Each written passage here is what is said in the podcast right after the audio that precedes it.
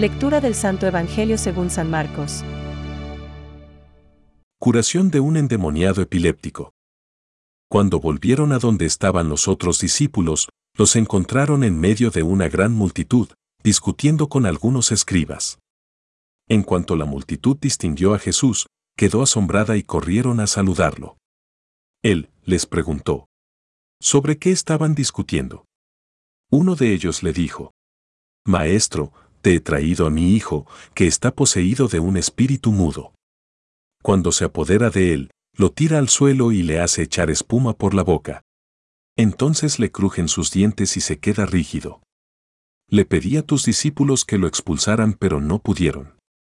Generación incrédula, respondió Jesús, ¿hasta cuándo estaré con ustedes? ¿Hasta cuándo tendré que soportarlos? Tráiganmelo. Y ellos se lo trajeron. En cuanto vio a Jesús, el espíritu sacudió violentamente al niño, que cayó al suelo y se revolcaba, echando espuma por la boca. Jesús le preguntó al padre, ¿Cuánto tiempo hace que está así? Desde la infancia, le respondió, y a menudo lo hace caer en el fuego o en el agua para matarlo. Si puedes hacer algo, ten piedad de nosotros y ayúdanos. Si puedes, respondió Jesús. Todo es posible para el que cree.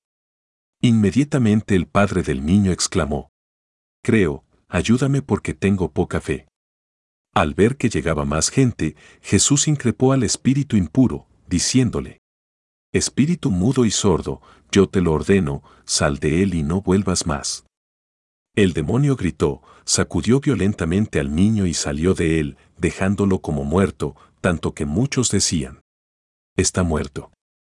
Pero Jesús, tomándolo de la mano, lo levantó y el niño se puso de pie. Cuando entró en la casa y quedaron solos, los discípulos le preguntaron, ¿por qué nosotros no pudimos expulsarlo? Él les respondió, esta clase de demonios se expulsa solo con la oración. Es palabra de Dios. Te alabamos, Señor. Reflexión. Creo, ayuda a mi poca fe. Hoy contemplamos, una vez más, al Señor solicitado por la gente. Corrieron a saludarle, y, a la vez, Él, solícito con la gente, sensible a sus necesidades. En primer lugar, cuando sospecha que alguna cosa pasa, se interesa por el problema. Interviene uno de los protagonistas, esto es, el padre de un chico que está poseído por un espíritu maligno. Maestro, te he traído a mi hijo que tiene un espíritu mudo y, donde quiera que se apodera de él, le derriba, le hace echar espumarajos, rechinar de dientes y lo deja rígido. Marcos 9,17-18. Es terrible el mal que puede llegar a hacer el diablo, una criatura sin caridad. Señor, hemos de rezar. Líbranos del mal. No se entiende cómo puede haber hoy día voces que dicen que no existe el diablo u otros que le rinden algún tipo de culto, es absurdo. Nosotros hemos de sacar una lección de todo ello. No se puede jugar con fuego.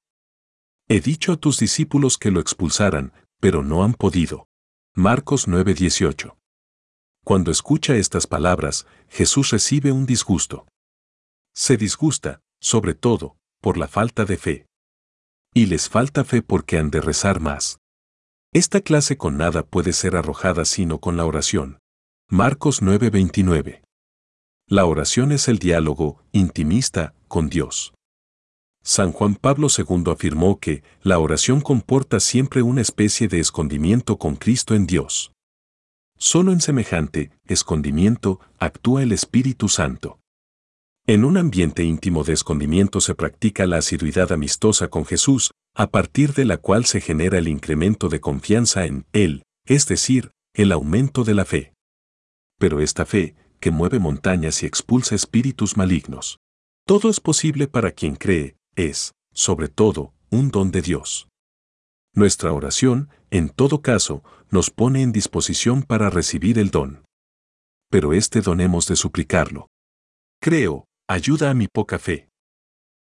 Marcos 9:24. La respuesta de Cristo no se hará rogar. Pensamientos para el Evangelio de hoy. Nosotros nos habíamos hecho indignos de orar, pero Dios, por su bondad, nos ha permitido hablar con Él. Nuestra oración es el incienso que más le agrada. San Juan M. Bayani.